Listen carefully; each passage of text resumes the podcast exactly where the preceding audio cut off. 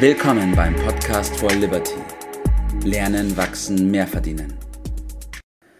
Einen wunderschönen guten Morgen, Herr Professor Dr. Mühlfriedl, und einen wunderschönen guten Morgen, Bert. Guten Morgen. Moin. So, wir haben ja vor einiger Zeit schon unseren ersten Podcast in dieser Dreier-Serie aufgenommen zum Thema Russland, zum Thema Sowjetunion, zum Thema Wirtschaftssystem, das wir da rausgearbeitet haben. Ähm, heute wollen wir den nächsten Schritt gehen und heute mal darüber sprechen, ähm, wie sich Russland denn im Moment entwickelt. Der Titel ist Sowjetunion ähm, 2.0. Äh, das heißt, wir müssen im Ganzen auch mal darauf eingehen, wie es denn früher war, welche Parallelen man ziehen kann und was das für Folgen für Russland, aber auch ähm, für die gesamte Gesellschaft haben kann. Herr Professor Dr. Milfriedl, schön, dass Sie heute wieder dabei sind. Ähm, bevor wir auf 2.0 eingehen, können Sie vielleicht ein bisschen was dazu sagen, was man unter 1.0 versteht. Es gibt auch einige jüngere Hörer bei uns, die haben das vielleicht nicht mehr so ganz im Kopf. ähm, deswegen wäre es vielleicht gut, wenn wir da beginnen. Ja, also vom Alter her hätte ich die Sowjetunion persönlich ja selbst kennenlernen können. Ich habe es hier persönlich aber nicht erlebt, muss ich ja. zugeben. Äh, dafür aber äh, intensiv ähm, auch durch Besuche den sozialistischen Bruderstaat, also die DDR, Ostdeutschland. Äh, ich habe Verwandtschaft im sächsischen Vogtland. Meine Eltern selbst kommen aus Hof, also ganz im Norden an äh, Bayerns, an der ehemaligen innerdeutschen Grenze.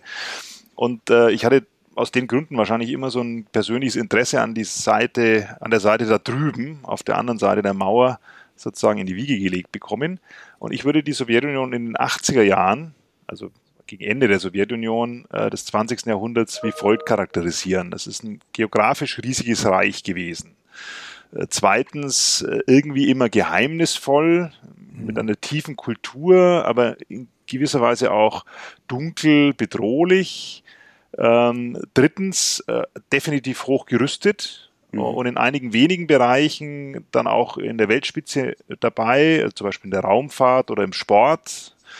Äh, viertens, gleichzeitig aber auch relativ arm und, und, und rückständig. Ähm, und fünftens, vor allem auch unfrei. Ähm, es ja, war in der ja. Sowjetunion 1.0 ja auch so, jeder, der sich frei äußern wollte oder gar den Machtbereich äh, der Sowjetunion verlassen wollte, ähm, konnte das nicht so leicht tun. Das geschah mhm. immer unter hohem Risiko äh, und es war auch immer das, die Gefahr der Gewaltandrohung dabei. Mhm. Ähm, denken Sie zum Beispiel, gab es ja kürzlich auch einen Film vor ein paar Jahren, an den berühmten Balletttänzer Rudolf Nureyev, der sich dann während eines Aufenthalts in Paris äh, abgesetzt hat. Ja. Oder auch wenn ganze Staaten gehen wollten, ja, Prager Frühling, äh, Tschechoslowakei, ja. Äh, das wurde dann eben ähm, bis Gorbatschow dann kam, immer gewaltsam niedergeschlagen. Ja. Bert, wie ist es bei dir? Welche Eindrücke sind dir noch hängen geblieben von der Zeit von damals? Ja, für uns war es immer das, das abschreckende Beispiel. Äh, ich möchte daran erinnern, dass wir haben ja jahrelang diesen berühmten Kalten Krieg geführt. Das war das Krieg der Systeme, nämlich das System der Bevormundung, Unterdrückung gegen das freiheitliche System. Und 89 äh, gab es eine gewisse Entscheidung, äh, das Freiheitliche hat gesiegt. Aber ich habe die Befürchtung, dass hier immer so, so nostalgische Gefühle im Land aufkommen, die sich nach einem solchen Staatsräsonsystem sehnen. Äh, und da bin ich sehr skeptisch und äh, ich meine, wir sollten vorsichtig sein und die, deshalb bin ich dankbar für das Thema, dass wir mal rausarbeiten, dass dieses Versagen auch heute wieder äh, gilt. Man muss mal die, den Fokus darauf äh, lenken, aber ich glaube, Herr Professor Mühlfriedl wird darauf sicher noch kommen. Ja, richtig. Bin ich schon bei meiner nächsten Frage, Herr Professor Dr. Mühlfriedl. Was glauben Sie oder welche Parallelen erkennen Sie aus der damaligen Situation und der aktuellen Situation in Russland? Ähm, ja, da würde ich jetzt äh, letztlich auf meine vorige Antwort zurückgreifen und sozusagen das, das aufgespannte Framework verwenden. Ich beziehe das jetzt einfach mal auf die heutige russische Föderation. Ähm, erstens Geografie. Also die, Russland hat nach dem Ende der Sowjetunion äh, zwar Gebiete verloren, ja, ist aber weiterhin das geografisch größte Land der Welt. Ja, mhm. Und ähm, das bei einer relativ geringen Bevölkerung von nur etwas mehr als 140 Millionen. Ähm, also man kann plakativ sagen, wie in der Sowjetunion auch, es handelt sich hier um viel Raum ohne viel Volk. Mhm. Ähm, zweitens, äh, wie in der Sowjetunion 1.0 auch, spielt das Militär äh, und auch der ja, fast schon Nationalismus, Patriotismus ist da schon zu schwach, Nationalismus eine sehr große Rolle. Ähm, äh, die Bedeutung von Sicherheitsorganen, äh, Geheimdienst, ja, wie ja. in der Sowjetunion auch, äh, ist leider äh, in den letzten äh, ja, Jahren oder 15 Jahren in Russland immer weiter gestiegen. Liegt sicherlich auch an der Rolle des Präsidenten, der aus dem Geheimdienst kam oder kommt. Dann drittens, es gibt, wie in der früheren Sowjetunion auch, auch ein paar andere Bereiche, in denen Russland vorne mitspielt. Ähm, Raumfahrt wieder, die Rohstoffindustrie natürlich, ähm, IT-Industrie und auch einige Sportarten. Ja. Aber in der Breite ist die Wirtschaft unterentwickelt. Ähm, ich habe es ja im letzten Podcast schon gesagt, das BIP pro Kopf ist in etwa so hoch wie das von Bulgarien. Und Bulgarien ist äh, gemessen an dieser Größe das ärmste Land der EU. Äh, und das bei einem viel höheren Reichtum an Bodenschätzen. Also wirtschaftlich versagt Russland äh, heute genauso, wie das die Sowjetunion alter Prägung gemacht hat.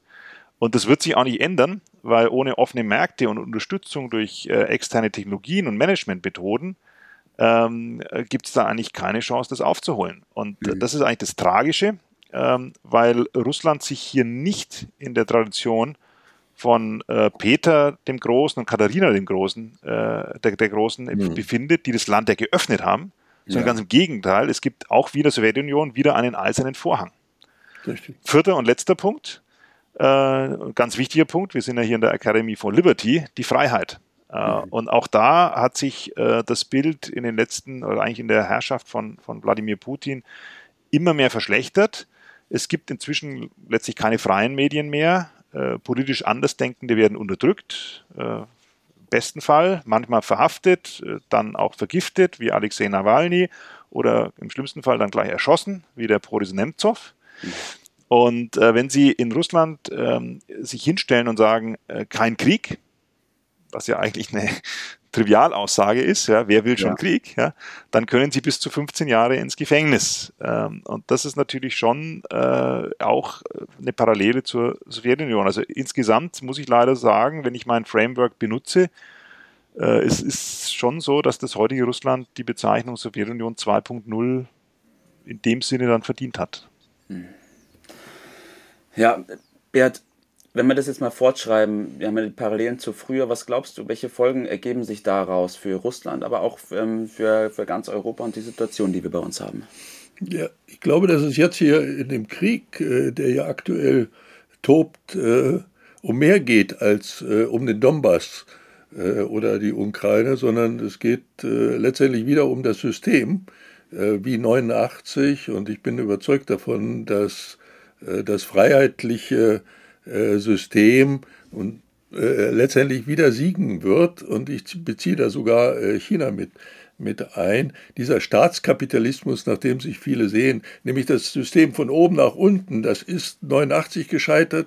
Das haben sie jetzt wieder versucht. Es scheitert erneut, weil es an Produktivität fehlt und die Leute verarmen. Das wird sich äh, letztendlich zeigen. Und deshalb bin ich äh, relativ optimistisch, wenn auch dieser Krieg äh, schlimm und furchtbar ist. Aber er wird die Sachen auf den Punkt bringen und einige in Deutschland werden aufwachen und deshalb bin ich äh, eher zuversichtlich. Mhm, okay. Herr Professor Dr. Milfriedl, vielleicht können wir noch ganz kurz darauf eingehen, was die Situation jetzt für den Einzelnen bedeutet und was er vielleicht konkret auch tun kann, ähm, um ja, diese Situation für sich zu nutzen ähm, und da gestärkt hervorzugehen aus dieser Zeit. Das ist eine persönlich für mich schwierige Frage, ähm, weil es vielleicht noch nicht rausgekommen, äh, aber ich, ich, ich liebe die russische Kultur. Spreche selbst Russisch, meine Frau ist Russin, ich habe viele Freunde in St. Petersburg, äh, meine Kinder sprechen Russisch als zweite Muttersprache. Ähm, gleichzeitig sehe ich aber auch, was die äh, derzeitige Regierung in Russland äh, anrichtet mit, mit abenteuerlichen Begründungsversuchen. Das ist ja absurd teilweise, was da in den Raum gestellt wird, wie Menschlichkeit, Kultur mit Füßen getreten werden und wie die Regierung auch die Zukunft des eigenen Landes äh, und seiner Bürger ruiniert, äh, fällt mir als historische Parallele wirklich nur das deutsche Nazireich unter Adolf Hitler ein. Mhm. Und das ist natürlich schon eine extreme Situation. In solchen extremen Situationen äh, darf sich der Einzelne meines Erachtens oder sollte er sich definitiv nicht ins Schneckenhaus zurückziehen, sondern er muss sich immer fragen, was man denn so selbst tun kann. Das habe ja, ich natürlich auch gemacht, äh, weil ich stehe persönlich für Menschlichkeit, für Freiheit, für Toleranz. Ja, und diese Werte äh, kann man nicht hoch genug halten. Ja. Aber die gibt es halt nicht umsonst. Richtig, muss kämpfen. Und ja, also wirklich. Und da, da muss man schon sagen, gut, jeden Morgen, wenn man sich in den Spiegel schaut, was kann ich ja. denn machen? Ähm, konkret für mich jetzt ja, ähm, bin ich zum Beispiel als Dolmetscher für ankommende Flüchtlinge äh, tätig, weil ich eben auch Russisch spreche. Ich diskutiere das Thema auch mit Studierenden in den Vorlesungen. Mhm. Ich merke auch da einen Bedarf äh, an, an, an Diskussion, an, an Orientierung. Ähm, ich tausche mich auch mit Menschen, mit Freunden in Russland aus, dass die äh, letztlich auch äh, vielleicht besser wissen, was eigentlich passiert. Ja. Äh, man kann natürlich auch durch Spenden helfen oder einfach äh, durch öffentlich Stellung zu beziehen. Ja. Ja. Es ist mhm sehr, sehr schwierig, jetzt hier allgemeingültige Ratschläge ja. zu geben. Mhm. Also es ist nicht jeder ein Graf Stauffenberg mhm. oder ein Alexei Nawalny. Mhm. Aber man muss sich schon äh, persönlich fragen, was kann ich als anständiger Mensch tun, damit diese Barbarei und die Gewalt, die jetzt nach 77 Jahren wieder nach Europa zurückgekehrt sind, wirklich jetzt mal die rote Karte bekommen. Ja. Ja. Äh, und dass das nie wieder, also der Zelensky hat es ja sehr eindrucksvoll. Leben ausfüllen. Ja. Genau, dass das wirklich nicht passiert. Und das gilt aber auch, und muss man auch sagen, auch dann als Gemeinschaft, als Staat. Ja, also ja. auch wir als Bundesrepublik Deutschland, als freiheitliches Land. Farbe bekennen. Müssen da Farbe bekennen. Da, ja. Man kann sich in solchen e-, elementaren Situationen, kann man sich nicht äh, raushalten. Das ist meines Erachtens nicht möglich das stimmt. Bert, kommen wir noch zu deinem Fazit und dann, Herr Professor, dürfen Sie auch noch ran. Äh, was ist dein Fazit? Ja, ich will es kurz machen. Unsere Werte, unsere freiheitlichen Werte, Eigenverantwortung und, und, Disziplin hat damit natürlich auch zu tun. Äh, lohnt es sich zu kämpfen und äh, Wohlstand ist für alle da und nicht nur für die Bonzen. Mhm. So ist es. Ich mache es nicht so kurz, äh, aber ich äh, bin auch nicht schuld, das, sondern äh, ich nehme ein Zitat des äh, äh, russischen Schriftstellers und Nobelpreisträgers Alexander Solzhenitsyn, ja, der ja den, unter anderem auch den Gulag geschrieben hat. Ähm, und der hat zu Zeiten der alten Sowjetunion was gesagt, was heute eins zu eins äh, auch gilt. Der sagte, wir wissen, sie lügen. Ja. Sie wissen, sie lügen. Sie wissen, dass wir wissen, sie lügen. Wir wissen, dass sie wissen, dass wir wissen, sie lügen. Und trotzdem lügen sie weiter. Ja. Stoppt das. Ja, so ist es. Ja, danke, dass wir über dieses Thema gesprochen haben. Ich glaube, auch für unsere Hörer sehr wertvoll, genauso wie Sie schon gesagt haben, für die Studenten. Da ist wirklich Bedarf gerade da, dass man darüber spricht und aufklärt und auch auf diese alten Werte zurückkommen. Wir haben das Thema angesprochen mit der Freiheit und da gibt es für jeden das zu tun, was er in seinem Rahmen tun kann, um diese Werte weiter zu vertreten und in die Welt hinauszutragen. Dankeschön, Herr Professor Dr. Mühlfriedel. Dankeschön, Bert, dass wir darüber gesprochen haben und euch beiden noch einen schönen Tag heute. Macht es gut. Vielen herzlichen Dank. Dankeschön. Danke. Das war's für heute. Vielen Dank, dass du dabei warst, dass du eingeschaltet hast und vergiss nicht, uns einen Kommentar hier zu lassen und unseren Kanal zu abonnieren.